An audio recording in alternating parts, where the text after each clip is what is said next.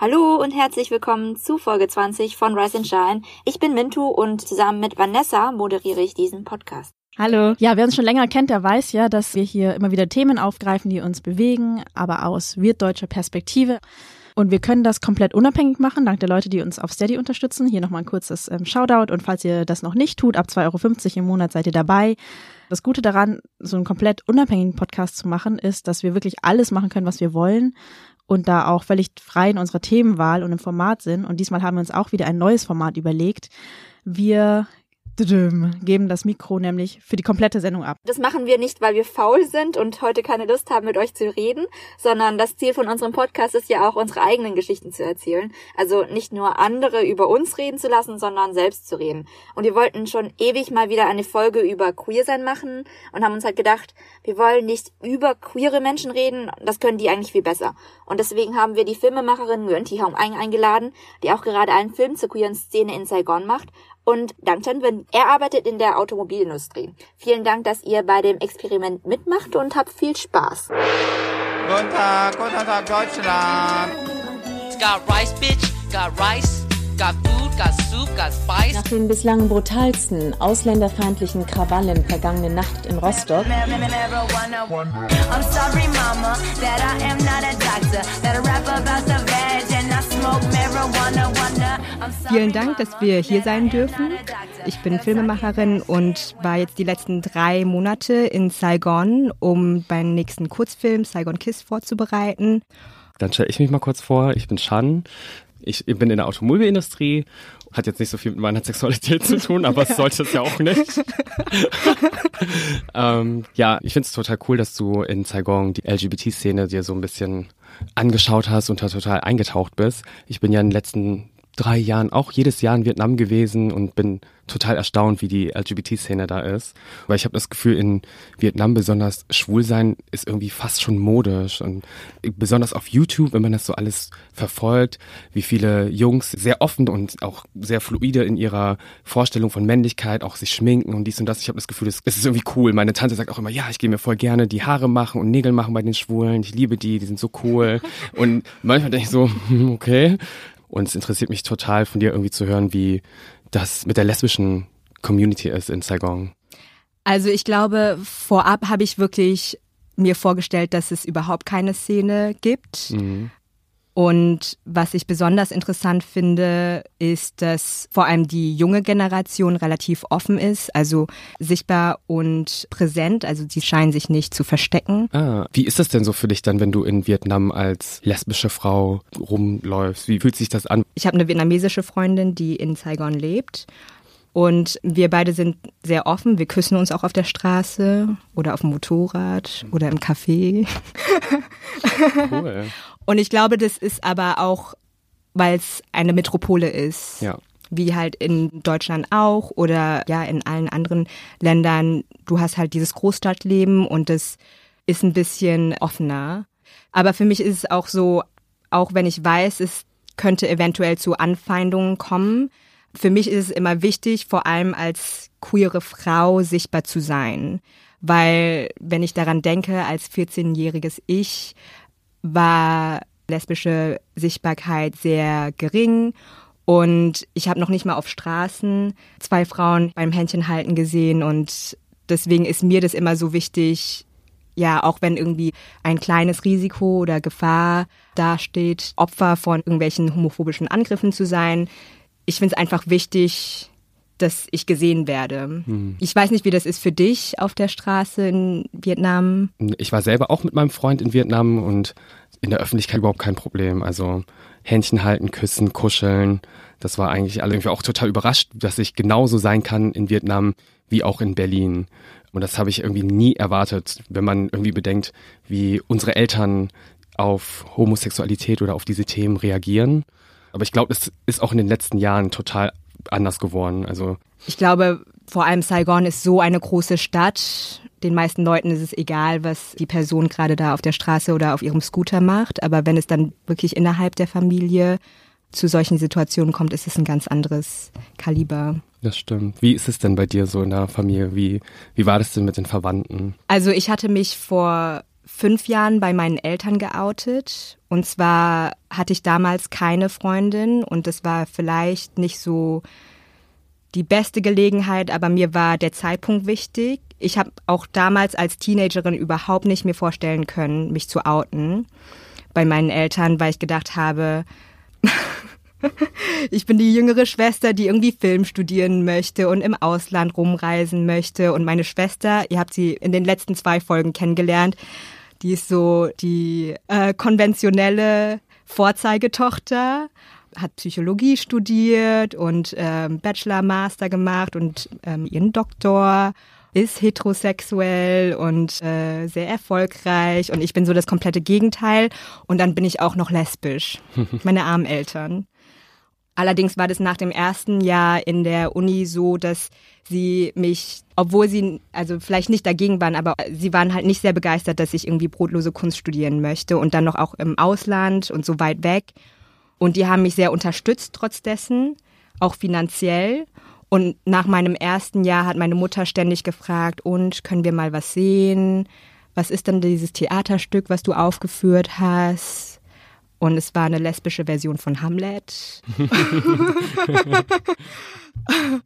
und ich musste ihr das immer alles verheimlichen und ich meinte, nee, man kann das nicht filmen, du kannst dir das nicht anschauen. Und, wie hat sie dann reagiert? Hat sie das dann einfach ja, so akzeptiert? Sie, sie hat es einfach akzeptiert. Sie Weil hat es einfach auch akzeptieren müssen. Und ich habe ihr dann einfach gesagt, ja, das ist Hamlet, Shakespeare. Aber ich habe ihr natürlich nicht gesagt, dass es lesbisch ist. Ja.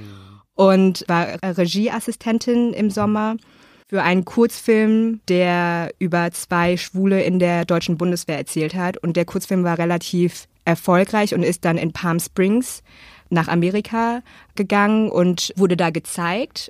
Und meine beiden Regisseure sind mit mir nach Palm Springs geflogen und äh, wir hatten echt so ein großes, ja, Gaycation. Und ich habe mir dann einfach überlegt, okay, wenn meine Eltern mich so sehr unterstützen, dann muss ich auch irgendwie zeigen, dass ich ihre Unterstützung schätze. Ja, dann bin ich einen Monat vielleicht, bevor ich geflogen bin, habe ich mich bei denen geoutet beim Abendessen. Und ich wusste auch nicht, wie man sagt, ja, ich bin lesbisch oder ich wusste einfach dieses Vokabular nicht, mm. wie man das auf Vietnamesisch sagt. Mm. Und dann habe ich meinen Eltern gesagt, ja, ba mẹ con không thích trai. Also Mama und Papa, ich mag keine Jungs. Mhm. Hast du es einfach gedroppt oder hast du noch auf einen Moment gewartet? Nee, oder? das war beim Abendessen und alle hingen irgendwie so über der Reisschüssel. Meine Schwester war noch da und sie hat dann diese unangenehme Minute gebrochen und meinte so, ja, Hong Sao. also mach doch nichts, ist doch normal. Und dann wurde weiter gegessen, aber auch weiter geschwiegen. Und nach dem Essen war ich dann in der Küche und meine Mutter lag dann heulend in den Armen meiner Schwester.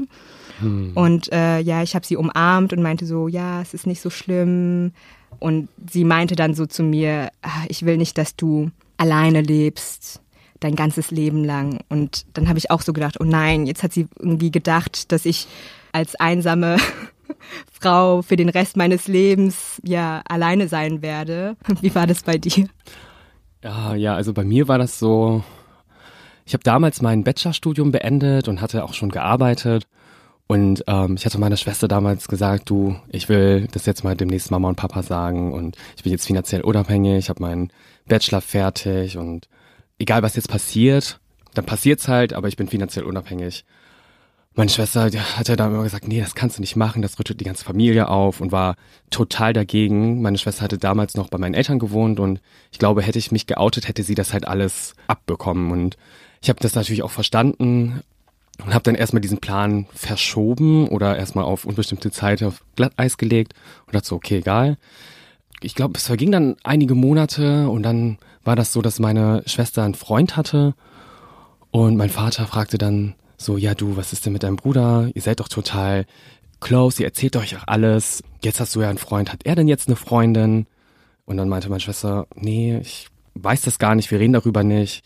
Und mein Vater hatte so viel auf sie eingeredet und sie in die Enge sozusagen getrieben, sodass sie musste es einfach sagen. Und dann ist es sie einfach total ausgerutscht und hat dann angefangen zu weinen. Und dann haben meine beiden Eltern auch geweint. Und dann wusste jeder Bescheid, dass ich nie eine Freundin haben werde. Und das passierte alles zu Hause. Und ich wohne ja nicht mehr zu Hause bei meinen Eltern, sondern hier in Berlin. Und ich habe davon nichts mitbekommen. Der nächste Tag, das war ein Sonntag, da war ich am See mit meinen Freunden. Und ich war total ahnungslos und saß am See und dann bekomme ich halt die Nachricht und dann meinte Mimi, meine Schwester, du, ähm, Mama und Papa wissen es jetzt. Und ich wusste direkt, was gemeint war und ich so, oh. Erstmal dachte ich so, oh, ich bin froh drüber, es ist endlich jetzt raus. Zumal ich halt auch gar nicht dann zu Hause war und das auch alles nicht mitbekomme. Andererseits dachte ich so, okay, jetzt muss ich mich dem jetzt stellen und ich bin total unvorbereitet. Es war ein schöner Tag im Sommer und ich war am See und ich war natürlich auch total geschockt. Und ja, die Stunde darauf kam dann schon der Anruf von meinen Eltern unter Tränen und meine Mutter hat gesagt, warum bist du so? Wieso ist das so passiert? Für mich warst du immer doch normal und ich habe dich doch normal erzogen und und und und es war halt total schlimm zu hören, wie deine Eltern weinen, was das nehme ich jetzt an, das weiß ich nicht, aber ich höre oder sehe meine Eltern super selten weinen und dann auch noch mein Vater, der ziemlich streng ist und sehr bedächtig und immer sehr kontrolliert ist mit seinen Emotionen und er war dann natürlich auch am Weinen und dann habe ich meine Schwester auch weinen hören, weil sie natürlich sich auch schuldig gefühlt hat für die Situation jetzt. Ich musste natürlich dann auch weinen. Das war total aufrüttelnd und ich wusste auch gar nicht genau, was ich sagen sollte. Besonders wenn deine Eltern dich halt für etwas beschuldigen oder dir Vorwürfe machen für das, was du halt bist. Und, zu dem Zeitpunkt war ich schon so lange mit mir im Reinen. Also ich, ich weiß gar nicht, wann habe ich mich denn geoutet? Ich glaube mit 17. Und als das mit den Eltern rauskam, ich glaube, das war, als ich 21 war. Und ich war schon wirklich vier Jahre im Reinen und dachte so, Mist, und jetzt kommt das alles nochmal. Und ja, das war halt echt eine doofe Zeit. Und äh, dieses Telefonat ging auch leider nicht so lange, weil ich das auch gar nicht so lange ertragen konnte. Und meinte so, Mama, lass bitte morgen nochmal reden und jetzt ist es halt raus und mehr kann ich dir gar nicht sagen, weil so bin ich nun mal und es ist auch nichts Falsches dran. Ich kann dir das nicht anders erklären. Das ist so, wenn ich dich fragen würde, magst du rot lieber oder blau? Und wenn du das lieber magst, dann ist das halt so. Ich kann dir das auch nicht erklären, warum das so ist. Das Gespräch hat dann relativ früh geendet und dann war ich dann immer im Austausch mit meiner Schwester und es tat mir auch total leid, dass sie das alles so abbekommen hat. Aber gut, sie hat es ja auch verbockt eigentlich. Ähm, und ich wollte es ja eigentlich immer sagen und immerhin musste ich mich dann nicht schlecht fühlen, dass ich es nicht gesagt habe. Ja, und dann vergingen die Tage so und ich habe dann immer so ein bisschen über Facebook mit meinen Eltern geschrieben. Das ist so unser Medium damals gewesen. Das hat sich dann so ein bisschen beruhigt und meine Mutter hat dann auch gesagt, komm doch mal bitte zurück nach Hause und versuch doch mal mit eurem Vater zu reden. Es klingt jetzt so, als wäre meine Mutter damit voll einverstanden gewesen die nächsten Tage, aber es war sie nicht so, aber sie wollte einfach nur, dass ich präsent bin und einfach da bin und ja, dass, dass ich einfach da bin und die vielleicht sehen, dass ich gar nicht so anders bin nach diesem Outing von meiner Schwester über mich. Ja. Genau. Hast du dich erleichtert gefühlt? Auf jeden Fall, auf jeden Fall. Natürlich war es am Anfang voll schlimm, weil ich dachte so, boah, jetzt ist alles raus, aber es war eine super Erleichterung und was noch viel besser war oder was, was dann eigentlich ganz gut gepasst hat, war einfach, ich war nicht zu Hause. Und ich habe das alles nicht so wirklich mitbekommen, sondern nur über meine Schwester, was mir halt leid tat. Aber ja, ich war dann auch, ich glaube, Woche darauf auch zu Hause und es war sehr, sehr schwierig. Meine Eltern konnten irgendwie nicht mit mir richtig reden, besonders mein Vater nicht. Der hat mich fast ein halbes Jahr nicht wirklich mich anschauen können und wirklich nur das Mindeste mit mir kommuniziert. Generell spreche ich gar nicht so viel mit meinem Vater und eher alles mit meiner Mutter, weil ich so ein Mama-Sohn bin. Aber selbst meine Mutter hat sich damit sehr, sehr schwer getan und ja, ich, ich verstehe es natürlich auch, weil ich habe ja auch die Zeit gebraucht, zu verstehen, wer ich bin. Und natürlich will ich auch denen die Zeit geben. Erwarte auch gar nicht, dass sie von heute auf morgen das so hinnehmen und sagen, okay, alles klar, dann bist du halt schwul. Genau, mittlerweile ist es besser. Wir reden darüber etwas. Immer dann, wenn ich nach Vietnam gehe und meine Eltern dann sagen, ja, lass es dir nicht zu sehr anmerken. Genau, es ist, ich bin nur innerhalb meiner Familie geoutet, aber nicht bei den Verwandten. Ja, das ist bei mir auch so. Also sogar auf dieser Reise war ich in Hanoi und ich war mit meiner Crew, also meinem Kameramann und meinem Produzenten und meine Freundin ist auch mitgekommen. Mhm. Und wir haben noch so Witze gemacht von wegen, ja, wir können dann zwei Straight Couples sein. ich schnapp mir meinen Produzenten und Furng, du kannst dir dann unseren Kameramann schnappen und dann sieht es so aus für meinen Onkel, als ob wir ja, Oh. beide glücklich sind mit unseren Männern. und ähm, für mich war das echt ein sehr, sehr starker Kontrast, weil ich innerhalb dieser zwei, drei Monate in Saigon halt meine Sexualität so frei ausleben konnte, innerhalb auch meiner Kultur. Und es war so befreiend für mich. Und dann über diese drei Tage hinweg in Hanoi dann wirklich wieder so zurück, ja, zurück ins Closet musste. Und es war sehr unangenehm. Hm. Würdest du sagen, dass da ein großer Unterschied gibt zwischen Saigon und Hanoi, was LGBT-Community angeht und auch Sichtbarkeit? Hm, Ich glaube nicht. Ich glaube, es gibt viele NGOs, die vor allem aus Hanoi aus arbeiten, weil es auch die Hauptstadt ist. Ja. Ich würde behaupten, dass es genauso viele oder genauso starke Drag-Szene in Hanoi gibt wie auch in Saigon. Aber mit der bin ich einfach nicht im Kontakt. Hm. Ich weiß aber nicht genau. Also ich habe gehört, dass in Hanoi swipet man so durchs lesbische Tinder innerhalb von fünf Minuten und in Saigon eher so kommt man durch innerhalb von so zwei Stunden. Ach so, okay. Also ja, das ist nicht wie in Berlin, da Ja. braucht man eine Woche. okay.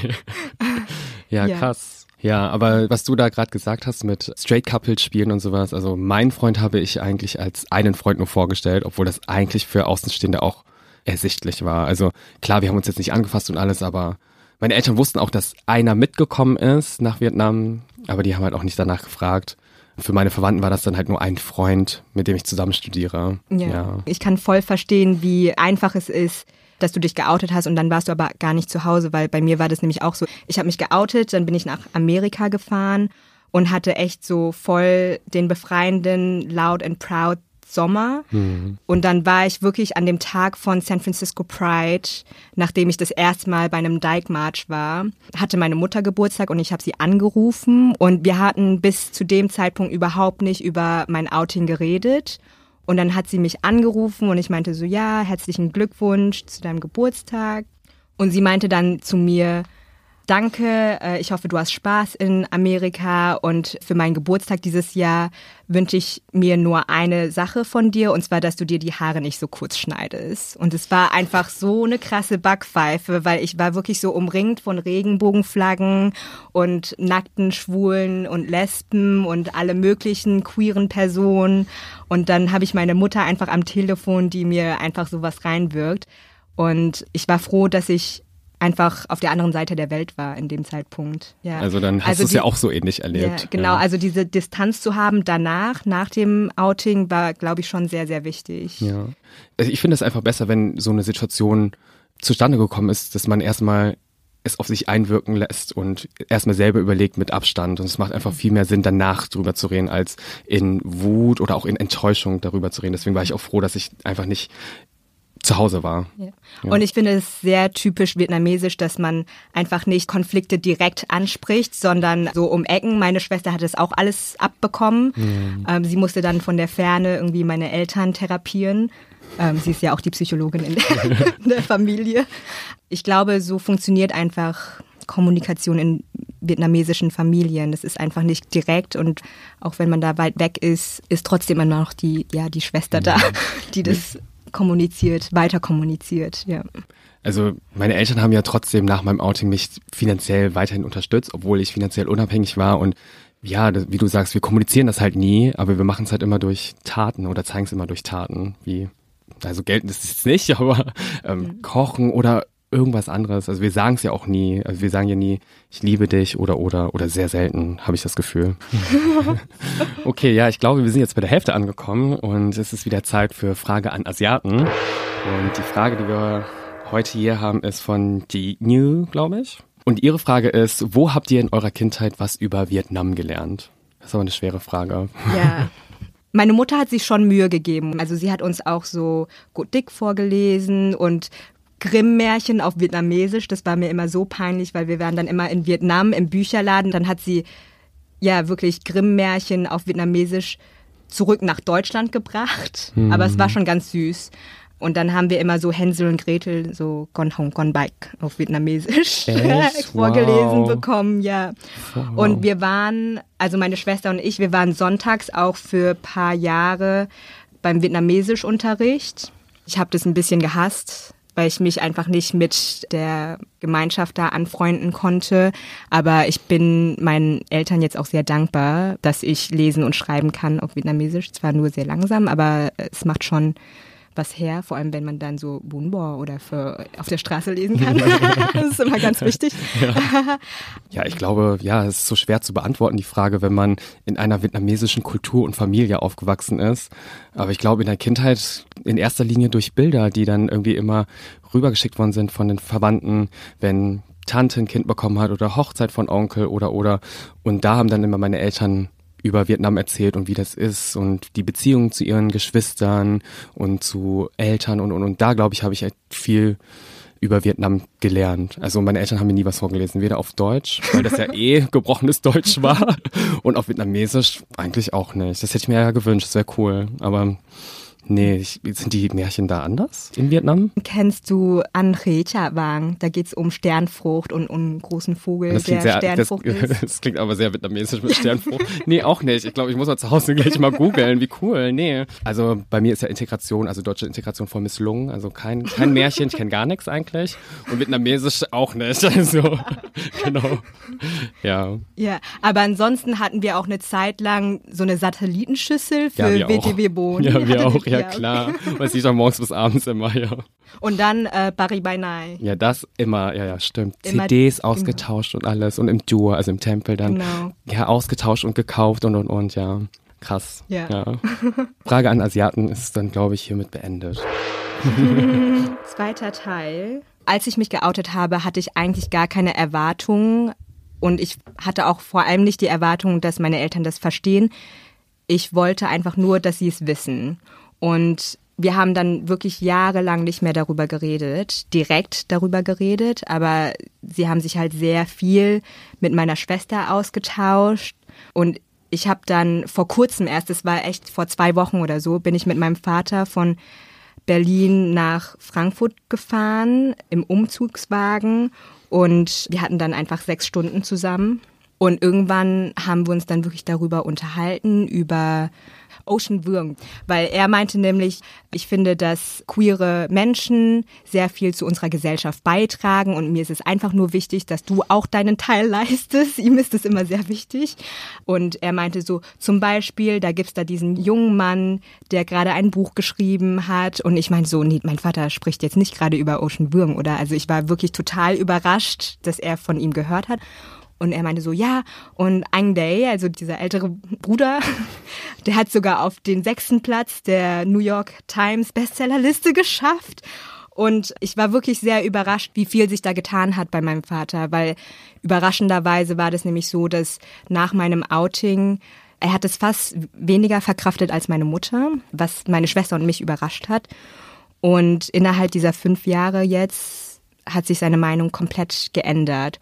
Und dann ist mir auch aufgefallen, ich muss auch nicht die ganze Zeit das ausdiskutieren mit denen. Ich hatte mit meinem Vater nie ein Gespräch, nachdem ich mich geoutet habe, über meine Sexualität.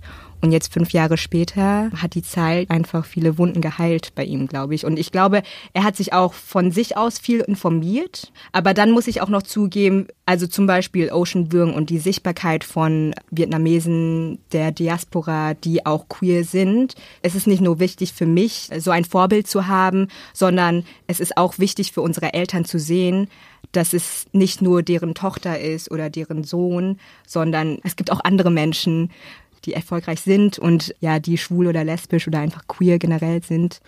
Ja, ich weiß nicht, also bis heute reden wir ja nicht so viel in meiner Familie darüber und es ist immer noch ein bisschen schwierig und ich sehe mehr den Ball bei meinen Eltern und ich will auch, dass das mehr von denen jetzt kommt, nachdem das jetzt rausgekommen ist. Aber vielleicht sollte ich es doch demnächst mal ansprechen. Es sind jetzt schon einige Jahre vergangen, vier, wo wir nicht so viel drüber reden. Aber hin und wieder schicke ich immer meinen Eltern so YouTube-Videos von vietnamesischen Shows zu Coming Out, wo ich dann den Sohn sehe oder auch die lesbische Tochter und die Eltern davon erzählen, wie das war, als das Outing rauskam und, und, weil das ist einfach viel besser verbalisiert. Ich könnte das gar nicht mit meinem eigenen Vokabular auf Vietnamesisch meinen Eltern sagen. Es kam immer leider nicht so viel zurück. Aber ja, wir gucken auch viel gemeinsam Fernsehen, so vietnamesische Sendungen und da ist ja ständig irgendwas mit LGBT und da gucken meine Eltern immer auf jeden Fall mit und finden das dann auch relativ normal, dass da ein schwuler Kandidat ist. Also ich rede jetzt zum Beispiel über die Show Nuela Eye und da ist es halt so eine Dating-Show und da gibt's halt fünf verschiedene Männer und einer davon ist schwul und einer davon Single und einer davon ist vergeben und dann werden halt so viele Fragen gestellt und dann sucht man sich halt einen aus und dann wird dann aufgedeckt, welche Art von Person er ist. Und da bin ich immer total überrascht, wie meine Eltern dann total entspannter reagieren und dann, wenn es dann irgendwie um mich geht, dann sind die dann immer ein bisschen ruhiger und ein bisschen vorsichtiger. Ich weiß nicht, irgendwie sehe ich da noch meinen Prozess bei denen und möchte denen noch die Zeit geben, aber ich denke, ich werde auch im nächsten Jahr das irgendwie langsam ansprechen und auch mehr darüber sprechen und hoffentlich, dass es dann auch besser wird, zumal ich halt auch einen Freund habe und ich würde gerne den den auch vorstellen. Ja, was nochmal viel bewegt hat bei mir war tatsächlich, dass ich dann vor zwei Jahren für Weihnachten äh, war ich mit meiner Freundin in Berlin, also meine damalige Freundin. Und wir haben alle zusammen mit meiner Familie Weihnachten gefeiert. Und das war das erste Mal, dass sie eine Freundin kennengelernt haben. Und für meine Eltern haben, hat das nochmal einen Unterschied gemacht, weil ich glaube, als ich mich geoutet habe, war das ein sehr abstraktes Konzept für die. Was heißt es überhaupt, dass Hong An keine Männer mag? Und plötzlich steht eine ja sehr freundliche junge Frau vor ihnen, die ich küssen kann, genauso wie jede andere Person, die gerade verliebt ist und die auch freundlich und nett und klug ist. Für die hat es nochmal einen großen Unterschied gemacht, glaube ich, so jemanden in Fleisch und Blut kennenzulernen und zu sehen, dass wir beide einfach super normal sind. Gute Idee, vielleicht sollte ich das demnächst einfach mal ja. einfach so, hey Mama, Papa, das ist mein Freund, Ja. Punkt. Ja. mal schauen, was passiert. Ja, aber der Tag wird kommen, auf jeden Fall. Und ich glaube, jetzt, dadurch, dass ich eine vietnamesische Freundin habe, ist meine Mutter vor allem sehr begeistert, weil die können sich einfach unterhalten. Es ist zwar nicht offiziell, also noch nicht, aber es ist ganz klar. Und ja, meine Mutter hat auch schon so Kommentare gebracht, wie zum Beispiel, ja, ihr seid ja jetzt weg für ein paar Tage in Berlin und ich muss ja nur das eine Bett neu beziehen, weil in dem anderen hat ja keiner geschlafen. und dann war das so, okay, ja, sie weiß wahrscheinlich, dass wir uns das Bett geteilt haben. Und es ist schon wieder so, man muss es nicht vielleicht direkt ansprechen und denen das so auf die Stulle schmieren. Ich glaube, manchmal ist es ja in der vietnamesischen Kultur einfach so, dass es schweigend akzeptiert wird. Das heißt aber nicht, dass sie es Ablehnen. genau, dass sie es ablehnen, sondern es muss halt nicht ausgedroschen werden verbal. Hm. Wir haben ja gerade über Outing geredet und so. Äh, welche Worte hast du da benutzt bei deinen Eltern? Ja, ich habe ja die falschen Worte benutzt. ich habe ja gesagt, ich äh, mag keine Jungs.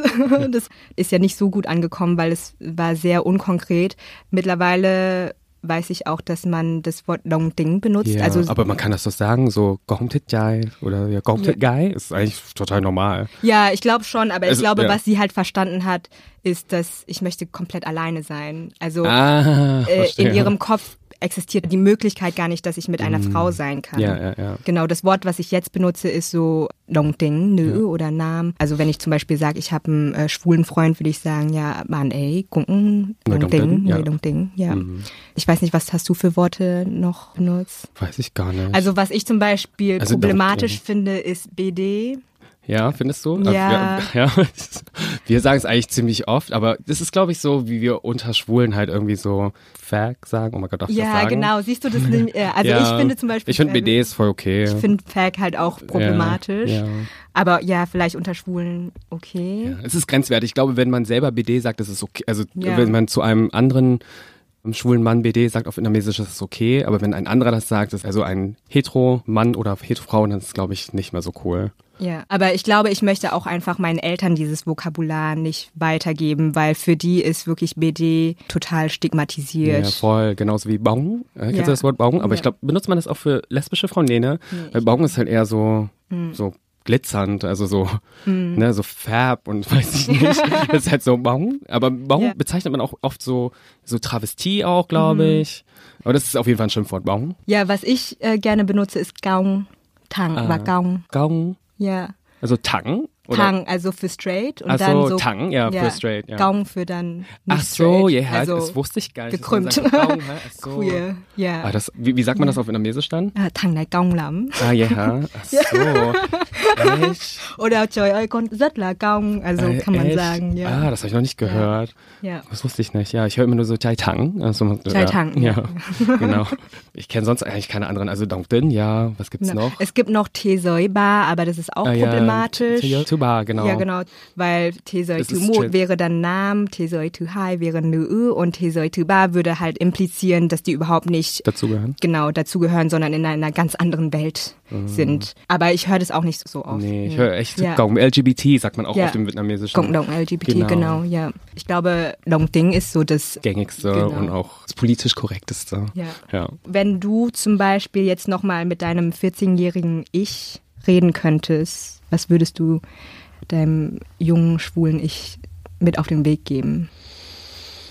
Oh Mann, das ist schwierig zu sagen, weil irgendwie verstehe ich das. Also gerade wenn man so inzwischen zwei Kulturen aufgewachsen ist und in der westlichen Welt man dann irgendwie immer denkt Individualismus und ich bin das, was ich bin und ich will das auch präsentieren. Aber gerade in einer asiatischen Familie ist das irgendwie nicht so eindeutig und da sieht man eher so seine eigene Persönlichkeit als, als Kollektiv und das ist der Familie. Und ich denke, so wie ich das geplant habe, dass ich erstmal im Reinen mit mir war und auch finanziell unabhängig war äh, und dann das meinen Eltern gesagt habe. Ich glaube, das war eigentlich eine relativ gute Entscheidung. Gut, ich konnte mich zwar jetzt nicht selber outen, das hat ja meine Schwester gemacht, aber ähm, ich glaube, sich viel Zeit lassen und Verständnis. Ich musste ja selber auch total lange mit mir grübeln und schauen, wer ich überhaupt bin und die Zeit möchte ich auch meinen Eltern geben. Und ich denke, man sollte nichts überstürzen. Was Ja. mit dir? Ja, auch, wie du sagst, viel Zeit und Geduld und vor allem Verständnis einfach. Ich verstehe einfach, dass meine Eltern in einer ganz anderen Kultur aufgewachsen sind, wo ein ganz bestimmtes Familienbild herrscht. Genau, und alles, was halt an dieser Gesellschaftshierarchie rüttelt, ist halt anders. Und es ist okay. Ja, was ich noch empfehlen kann, für einen selber ist einfach die Community suchen. Also für mich hat es einen großen Unterschied gemacht, ja, mit anderen lesbischen Frauen befreundet zu sein oder auch mit anderen queeren POCs einfach befreundet zu sein und zu sehen, dass ich nicht die Einzige bin. Und das habe ich nämlich für eine lange Zeit wirklich gedacht in, in meiner Jugend, dass ich so die einzige deutsche Lesbe bin in ganz Deutschland. Und ich habe mich total alleine gefühlt, weil man sieht es ja auch nicht in den Medien. Ja, man sieht einfach äh, keine anderen Leute, die so aussehen wie wir. Ne? Wie hast du danach gesucht? Ich glaube, das kam einfach nach der Zeit. Also ich äh, habe irgendwann im Studium dann mehr die LGBT-Community gesucht und mich auch dann wohler gefühlt in meiner Sexualität. Und dann war mir das tatsächlich nicht so bewusst bis vor kurzem, dass ich auch einfach ja die queere People of Color Community auch suche. Also das erste Mal, als ich in einem Raum saß mit anderen asiatischen Lesben, war in Sydney zu einer Veranstaltung für Lunar New Year. Und für mich war das einfach so krass bestärkend zu sehen, dass da irgendwie 50 Leute in diesem Zimmer stehen, die einfach so aussehen wie ich und so lieben wie ich und wahrscheinlich die gleichen Leidenswege haben wie ich. Und es war einfach schön. Ich habe mich so wohl gefühlt, dass meine sexuelle und kulturelle Identität irgendwie zusammenschmilzt und dass das überhaupt möglich ist. Also für mich ist Community einfach sehr wichtig geworden. Kann ich auf jeden Fall auch so unterschreiben. Ich glaube generell so als queere Frau ist man immer so auf der Suche nach lesbischen Bars oder Events. Die gibt's ja nicht so viel. Wir kämpfen da ja immer noch um äh, mehr Platz innerhalb der Community. Und ich glaube, das ist in Deutschland nicht anders als in Australien oder in Schottland oder in Vietnam. Ja, aber sie existieren und wer sucht, der findet auch. Auf jeden Fall. Voll schöne Schlussworte. Ich muss da leider gerade an dieser Stelle wieder reingrätschen, weil wir am Ende der Sendung angelangt sind. Unsere Folgen sind ja nur relativ kurz, aber ich habe euch total gerne zugehört und ich könnte auch noch so, so, so viel mehr hören. Ja, vielleicht nehmen wir einfach noch eine andere Folge auf. Was meinst du, Mintu? Ja. Überzeugt. Super überzeugend. Ich fand das nur so lustig, weil ähm, jetzt ist ja Hong Ang einmal in der Folge und ihre Schwester Mai Heo jetzt zweimal in der Folge. zweite, genau. Stimmt, die, die kleine Schwester darf nicht nur eine Folge haben. Ja, wenn ihr ähm, vielleicht mal wieder beide hier seid.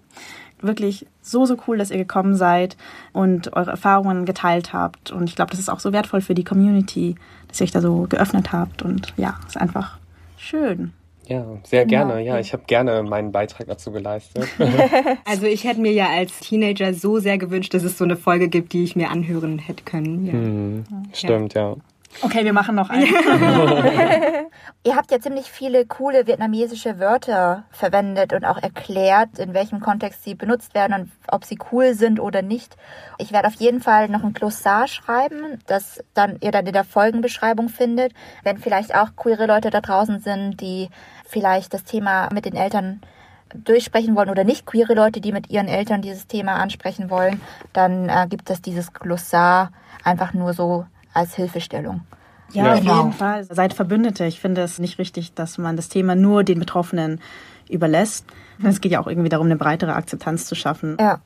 Ansonsten würde ich sagen, wenn ihr unser Projekt, unser Community-Projekt, äh, diesen Podcast weiterhin unterstützen wollt, auch finanziell und nicht nur durch Klickzahlen, ähm, könnt ihr das auf Steady tun. Für 2,50 Euro im Monat bekommt ihr auch schon unseren monatlichen Newsletter, den wir sehr liebevoll schreiben und ähm, verschiedene Sachen drin kuratieren.